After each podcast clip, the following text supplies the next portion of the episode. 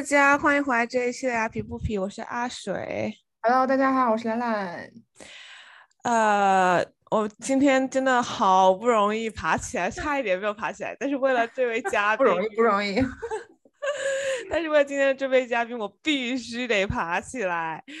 呃，今天这位嘉宾，我跟他认识的非常有意思。就是前段时间我自己是有一点迷茫的，然后呢，通过彭桑，也是来过我们家我们节目做嘉宾的，呃，彭嫂，呃，认识了呃这一位。命理大师顾小桦老师，然后跟他聊完之后呢，我就豁然开朗。然后聊完之后，我也发现原来人们对未知是会很迷茫的。反而如果有一个人可以就是呃怎么 guide you through，就用中文怎么讲，就是给你一个稍微的引导一下，引导一下的话，你会觉得很，你会觉得心情突然一下变得很舒畅，然后可能就没有那么的呃。焦虑了吧？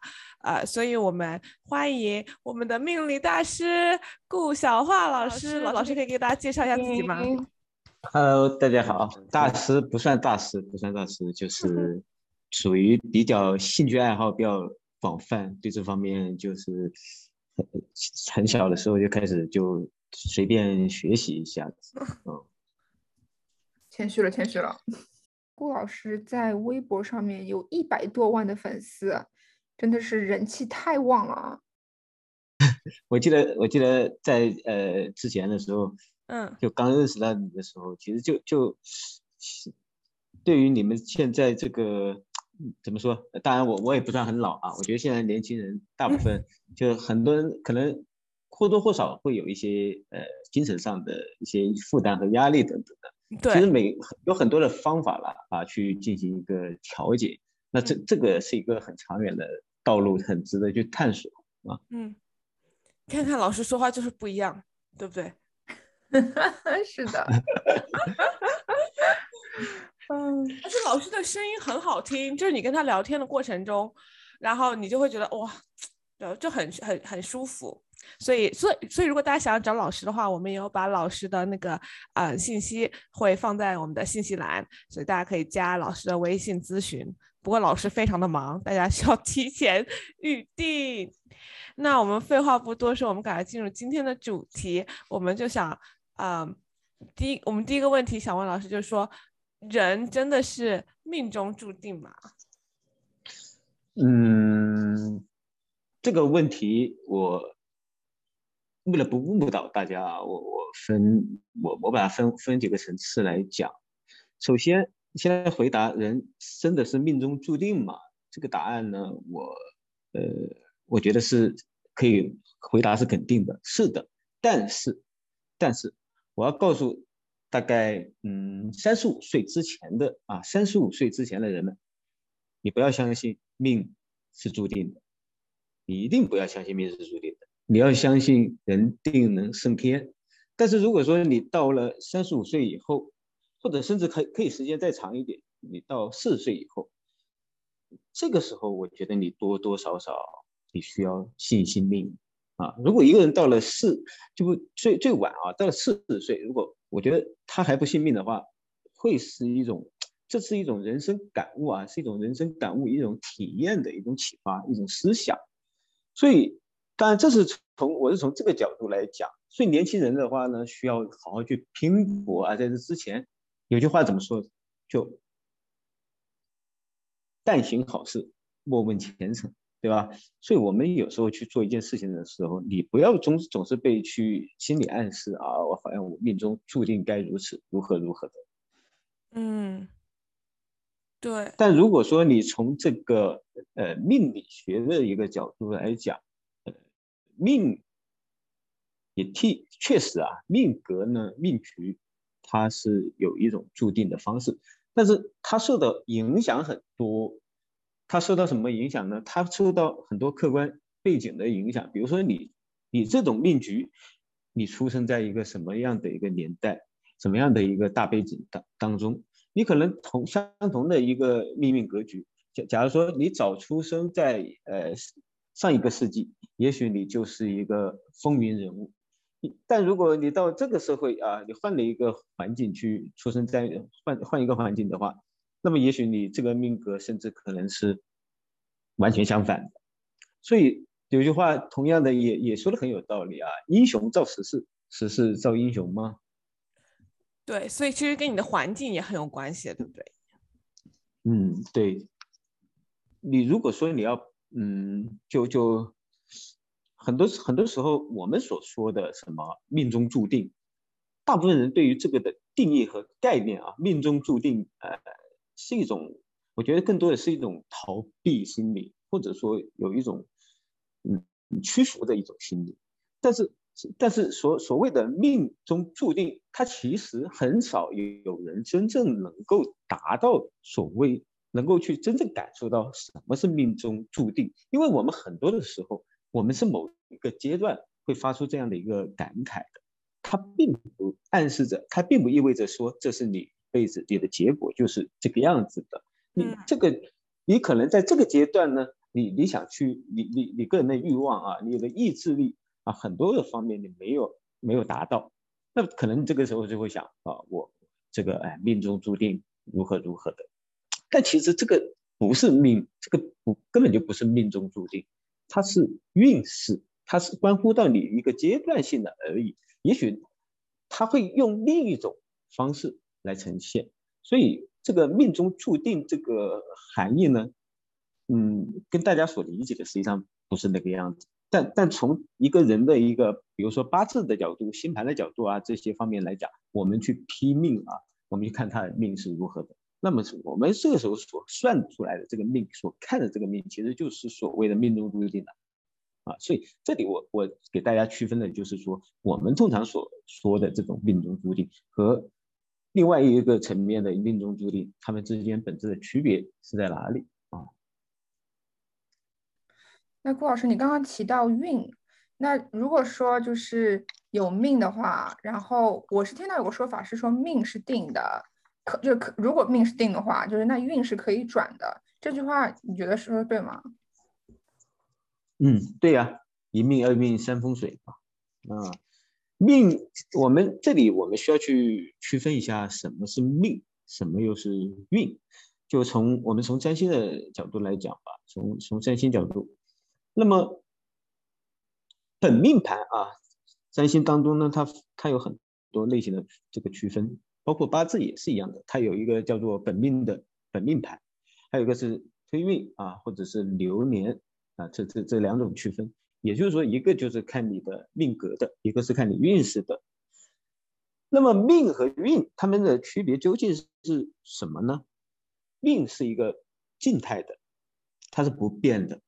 而运它是一个动态的，你比如说啊，有比如说这个有些人，他的命可能是将来是一个大富大贵，但是他可能当下他如今他的情况不但不大富大贵，甚至还穷途潦倒，那么这个其实就是反映的是他现在的一个运势。但是只要这个人他有这样一个命。那么他一定就能够遇到这样一个达到他这个命的这么一个运了，所以命它是一个静态的呈现，呃，运是一个动态呈现，但是命和运是相辅相成、相互佐证的。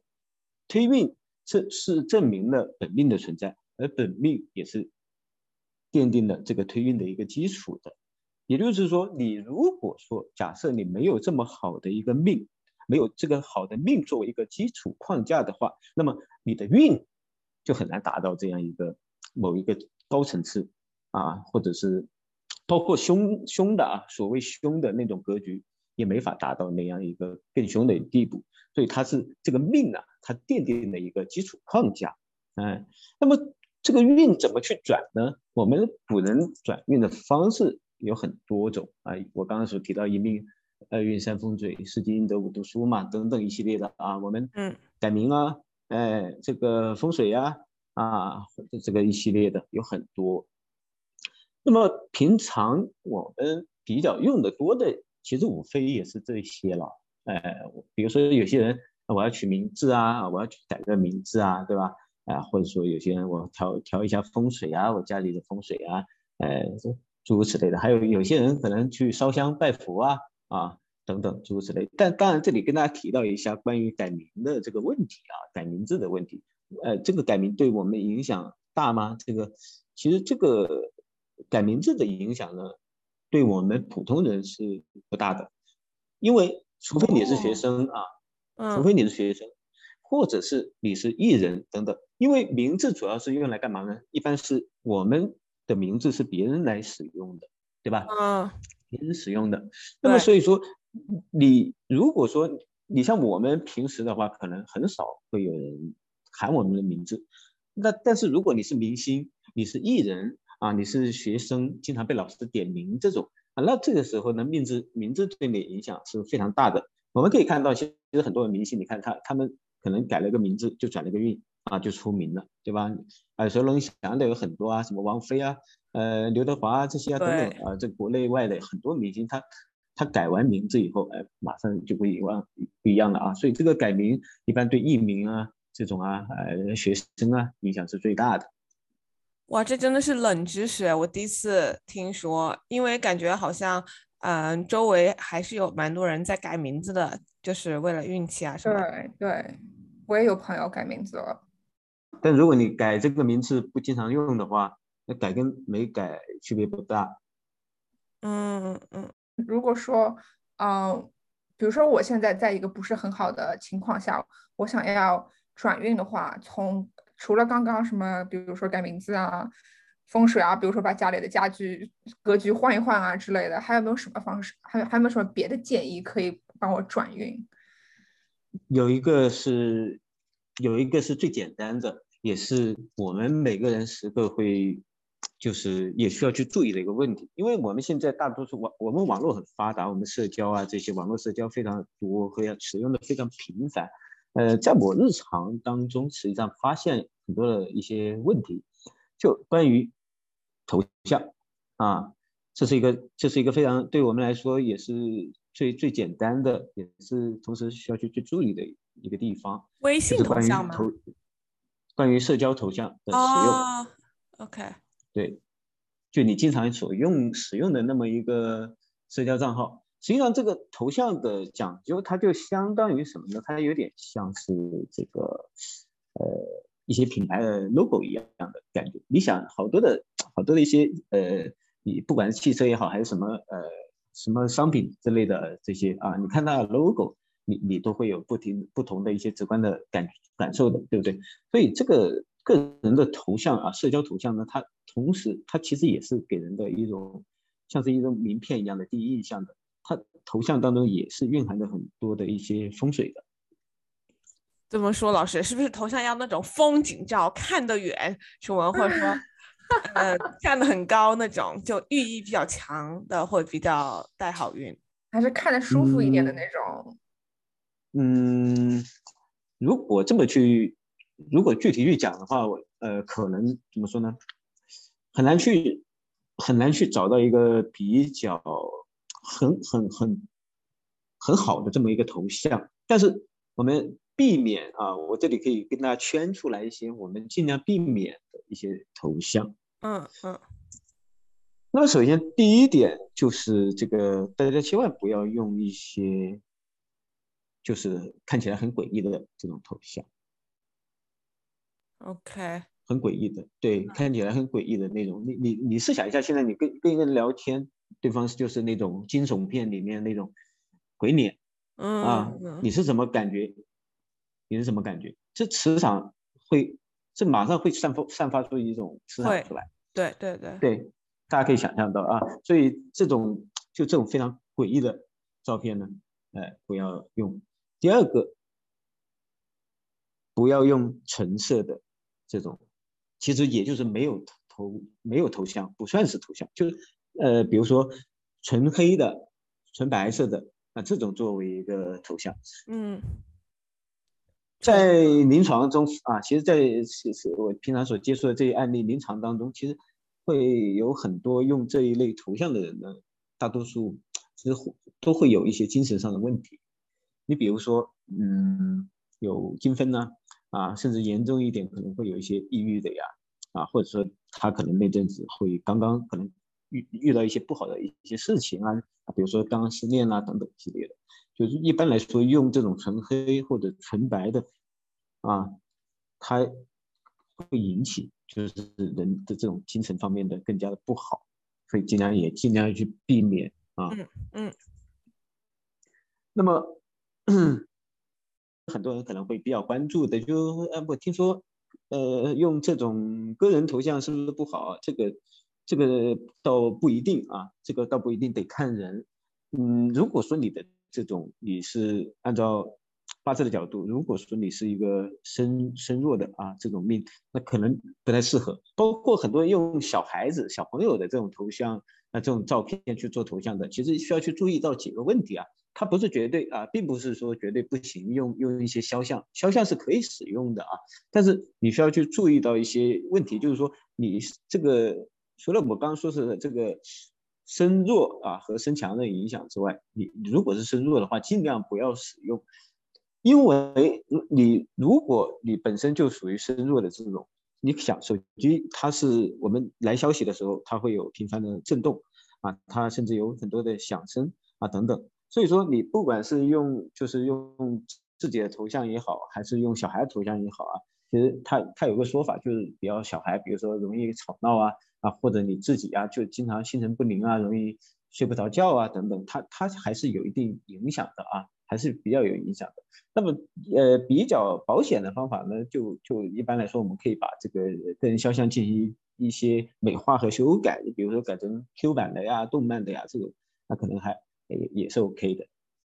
那所以郭老师，你刚刚说这些，我觉得就是就真的是干货，因为我之前也不知道，所以。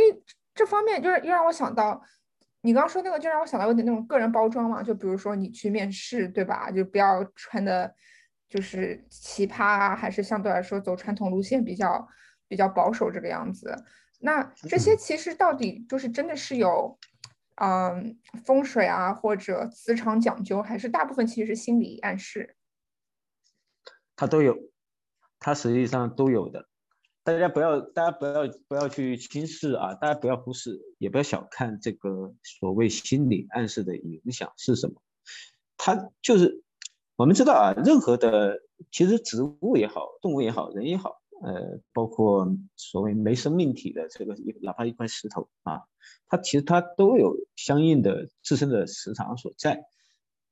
那么磁场它会去吸引到很多的一些东西。如果说你个人的磁场是一个就非常低频的啊，或者说你磁场属于那种就比较抑郁的等等，那么你所看待的问题，你所发现发现的问题啊，你眼中所思考到的问题，大多数可能是跟你自身磁场是同频的啊，所以其实这个头像呃，它也是一样的，它在特别在这个我们中国命理学当中有个就是叫同气相求嘛。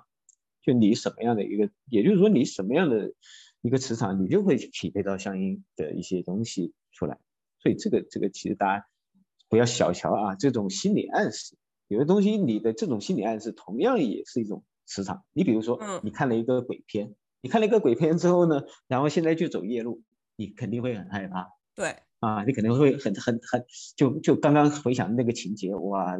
就就整整个人会一样，为什么会产生这样呢？实际上是因为你看了那个鬼片之后，你给自己造成了很多的心理上的暗示，这就是心理暗示的影响。这个是不是跟有点跟那个吸引力法则有点像啊？就是你怎么想的，它就会可以吸引来什么样的东西？嗯，对对，可以这样去理解。嗯，就刚刚就是这些是我们可以就是。就做到的可以转运啊，换换风水之类的。那你刚刚也说到，我们人还是有一个就框架在那边，有个命基础在那边。那你看了这么多命盘，你觉得好命的人都有哪些特征？就比较好奇这一点。嗯，好命的人，或者有有特征吗？就就有有那种 pattern，pattern 怎么说？有那种有规律吗？嗯，这种规律啊，这这个问题呢，总结起来其实偏向于理论理论层面一点。你比如说，从占星学的角度来讲啊，就是这种，呃，一般来说，吉星，也就是所谓命好的人呢，大多数是吉星，在他的这个星盘当中能够发挥最大的作用的啊。你比如说，吉星在他的财帛宫，发挥影响，那么这个人财运可能就会。这个在事业中啊，他的名声啊，受到很多的一些社会地位、名声啊，事业会做得很好。那么这个当然，我这个评判标准它不单局限于某一某一些吉星的影响，实际上我们得有一个介入啊，我们得有一个切入点。如果从世俗角度，我们先来想一下什么算是好命呢？什么算是好命？这个好命，我们从世俗角度来讲啊，我们从世俗价值观来讲，我们通常认为的好命就是，嗯，有享不尽的物质，对吧？哎，然后有美满的这种家庭生活等等。我们假如说啊，按照这这个标准作为一个命好的评判的话。那你会发现这一类人呢，他其实这种星盘的特点啊，这些特点的特征呢，首先他跟什么有关系呢？他跟这个原生家庭有很大的关系。就所谓好的命盘的特征，首先第一点，与原生家庭有很大的密密切的联系。那么原生家庭，如果说啊，这个原生家庭所带给他的影响，带给他的影响。是一个积极的、正面的，那么他这个情况下，他能够在后天接下来为自己整个的人生啊，可能是某一个领，可能是整个人生的所有领域，带来很多相同同性质的影响啊。如果是好的影响，就会带好的影响；如果原生家庭多是负面影响，它就是负面影响。你比如说，你比如说啊，原生家庭如果说。啊，父母关系不好，实际上可能会影响到他自己的这种婚姻模式。这个其实，在占星，尤其在占星学当中，它有一个遗传因子。不知道大家可能，当然我不知道这个观众朋友们啊，他们就是经历到一个什么阶段，其实可以去，其实可以去进行一个类比了。你比如说，假如说你现在自己的感情啊，可能感情还不算突出，可能婚姻吧。你是以现在的一个婚姻状况、婚姻的模式、婚姻相处过程当中两个人的模式啊，或甚至是婚姻的一种过程经历，可能跟你的原生家庭或者是对方的这种原生家庭有关系。比如说你父母啊，比如说这个这个男方，哎，他父母呢天天吵架啊，就是这种相互伤害，哎，谁也不服谁，天天吵，嗯，分分合合。然后可能呢，这个他自己的感情、自己的婚姻，好像也是这种模式，啊，会就会，也就是说，你通过婚姻，你能在自己的婚姻身上，你会发现到很多父母的影子。所以这个首先第一个影响是原生家庭的影响，有的时候可能不一定是感情啊，也可能会影响到自身的一些事业啊，事业的格局。那么这个第二个啊，第二个特征呢？它与这个自身的这个星盘当中，与自己的思想有关系，与思想的高度有关系，就是这也其实是大多数好命的星盘当中比较常见的一种，就这个思想高度，我们可以把它通俗一点理解为，就是一个人比较上进吧，比较上进，但是这个上进呢，这种有理想。比较上进，并不是一个做梦啊，比较梦幻的这种特特质，而是务实。他所具备的再加一个啊，比较务实，就是首先上进的同时呢，有梦想的同时，也比较务实。那么这个特质他能够，但是这种特质啊，具备这种特质的人，可能他的命一般来说不是，并不是一开始就很顺畅的，他可能是挫折很多，但是。坚韧不拔的这种特质啊，比较上进的特质，迎难而上，哎，屡战屡败，然后屡败又屡战，呃，然后最终呢收获很多，然后达到一定的年龄之后呢，能够有所收获，嗯，然后还有这个命好的人啊，还有哪些特征呢？嗯，就是从刚刚是从一些比较具体的一些理论上来讲。啊，我再来从一些象抽象部分来讲，命好，这个这些人当中啊是比较，还有一个特征就是比较正直的，比较心善的。那不就是我吗？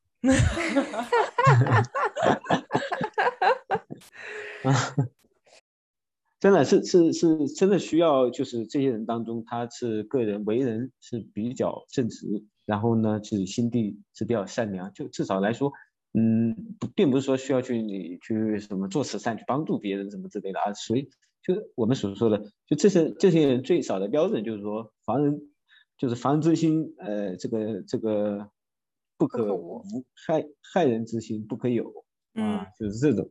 就绝对不会去从主观上出发去损人利己啊，这种。嗯，明白。所以现在听下来，就是其实如果说一个人，嗯，他在刚开始人生的几十年，比如说二三十年，嗯，比较多挫折的话，也不一定是坏事，也许是为了让他达到他最终的，就是就是我们俗那个世俗人说的好命的那种最终的一个啊目目目的地吧，可以这样说吗？对。但是上，大家记住，上帝为你开一扇窗，肯定会为你关上一扇门的啊，并不是为你关上一扇窗给你开扇门，你给你开了这个，一定会给你关那个的，因为阴阳平衡啊，就很多的东西，他绝对他没有十全十美的。你比如说，我们看到很多的这个呃明星也好，名人也好，成功人士也好，历史性的这些名人啊，你有没有发现他可能他他的某一个方面做的很出色？那另一个方面呢，呃，可能就从从客观角度啊，他可能就很不幸，对吧？那比如说啊，有有有些明星啊，他们我们看起来很光鲜，但他婚姻呢，他事业呢，啊，这些离离婚多少次，结婚多少次等等，你会发现，那当然这个凭自己啊，有些人就是我乐意了，我我觉得无所谓了，对吧？啊，这个这个这个是这个感受还是自己根据自己去评判，但是从客观角度你会发现就是。这个人他有这方面很好，但是那方面就很差，这都是。所以说上帝给你开一扇窗，给你给给你关上门的啊，没有绝对的，而且命好命坏各有各的这个烦恼，真的有的时候我们就胖子羡慕瘦子，瘦子羡慕胖子，人就是一个人他很有财富的时候，大家觉得这个人好有钱，呃，可能命就很好，但有钱的人啊，他有有钱的烦恼，呃，很多东西都是。你所看不到的，那当然没钱的人才有没钱的烦恼，所以他其实很多东西在不同的阶段也好，不同的起点，不同的人生这个呃人生环境当中，他其实有新的矛盾啊。有时候你谈恋爱嘛，包括你不管事业好，在爱情也好，你这个时候是有所面临的矛盾是这样一个矛盾。那比如说啊。两个年轻人谈恋爱的时候，他们的可能矛盾呢，就是一种呃爱情的火花啊，平时这种碰撞，这种矛盾。那结婚以后呢，代表着那个矛盾可能已经结束，但同时意味着新的矛盾它又产生了，比如说家庭、小孩、生活，所以没有绝对啊，这个命好和命坏，大家不要太过于笃信，不要太过于笃信了啊，好命和坏命。所以其实很多时候还是事在人为，对吧？嗯，还是人也不能为，很多时候天注定。我我我个人立场是偏向于宿命论啊，嗯，怎么偏向于宿命论的？但是但是这是一个悖论。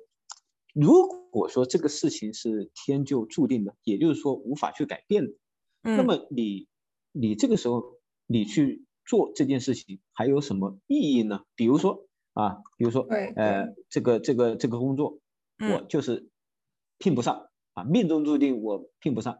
那你你接下来，如果说你去做了它，如果你去做，然后你聘上，那说明什么？命不是注定的。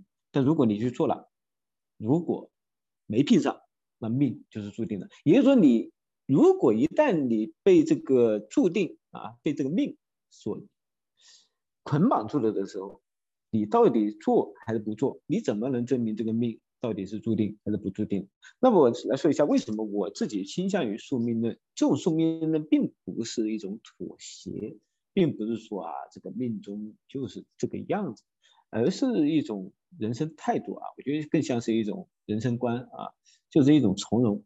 你面对一些事情的时候的一种从容。一种自我的内省啊，自我审视，但是你绝对不要去就是还是那句话，不要太笃信这个宿命论啊，不要笃信宿命论。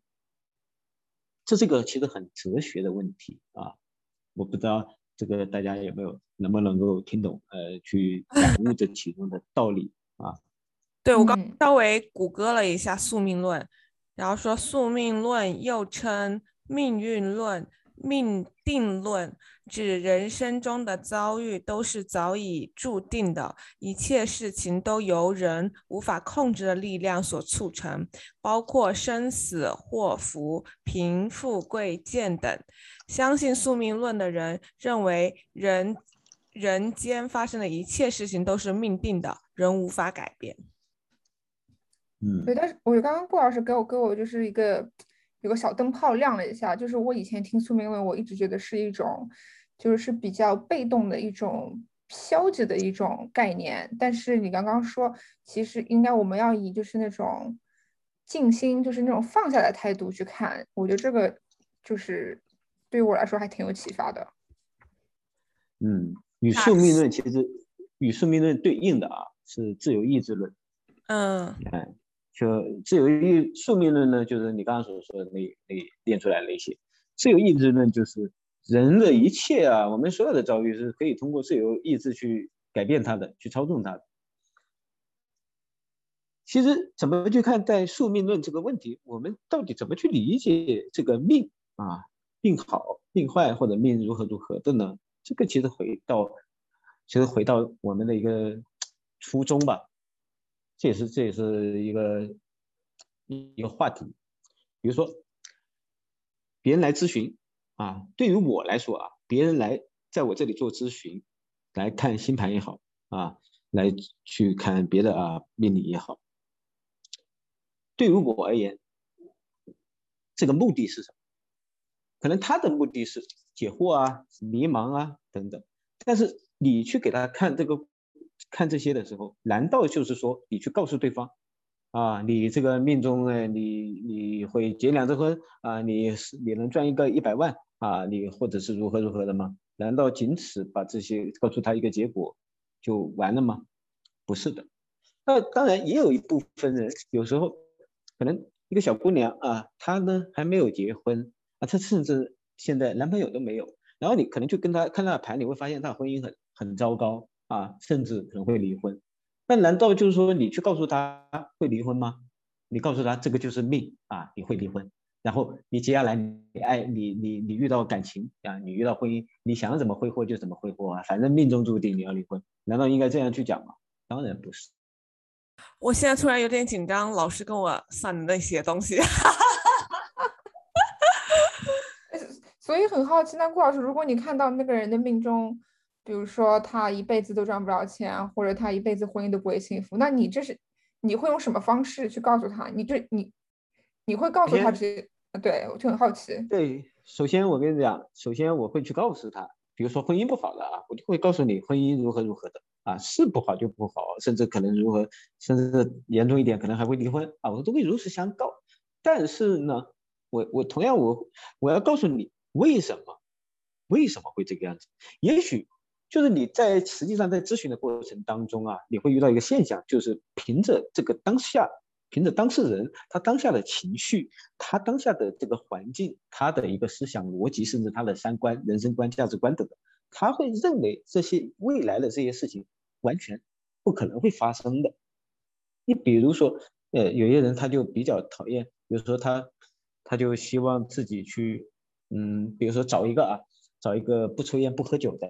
哎，这么一个伴侣，那结果，如果你告诉他你你将来的这个伴侣，你会找一个呃既抽烟又喝酒很厉害的这么一个人，他打死都不会信，绝对不可能，我排斥这种啊，我觉得怎么我都不可能找。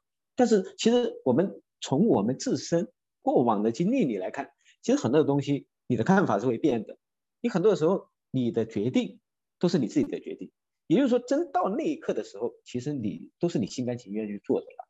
所以并并不是命盘，呃，单纯就是说你命盘这个样子，它跟你可能跟你当下的这种思想是有一定的冲突的，所以我们可以把这一部分称之为是一种命，但是其实它它也不是命，它是你自己所决定，是你自己做做的选择。你试想一下，一对小情侣，他现在爱的轰轰烈烈，海枯石烂。你告诉他你们有一天会分手，他打死都不信。我们现在我巴不得我们现在巴不得明天就领证就去结婚，我们那么相爱，我实在想象不出来我们会分手。但是我们要去找到这背后的原因，这就是我们看盘的目的。为什么你会离婚？为什么你事业会做不起来？原因是什么？这个需要很大的篇幅去讲解。它是一个逻辑非常紧密的这么一个这么这么这么这么一个描述啊。它是一个顺理顺顺，就是非常顺这个顺理成章的这么一个过程。你比如说，由于打啊打比方说，由于这个感情当中两个人呢，呃，缺乏包容，缺乏理解，然后又无法沟通，然后自然而然的，你刚开始会忍，然后到最后一步啊，实在忍了之后再忍。忍了之后再忍，实在忍无可忍，对方有没有丝毫改变？那试想一下，这个情况下谁还愿意忍受啊？对不对？嗯，不就分手了吗？所以它其实是有逻辑性。我们所这个命盘当中，看起来是命中注定的东西，其实都是你那个时候遭遇，然后自己真正所想通的时候去做的这么一个选择。但这个话说回来，比如说我会离婚，那我能不能不离啊？可以，这就是这就是命能不能改变的。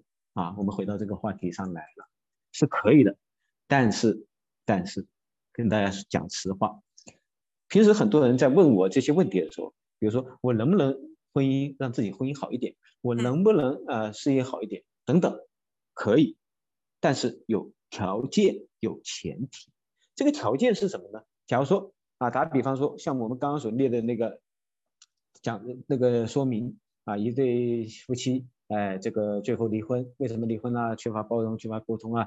为什么缺乏沟通，缺乏理解啊？因为啊，这个其中一方非常的，比如说自己非常自我，拒绝沟通，我就在驾驭你，我就要控制你，你不受我控制，那我就那就拉倒，对吧？我就暴力对待，哎，暴力沟通，那这种什么？那最后的结果肯定不好啊。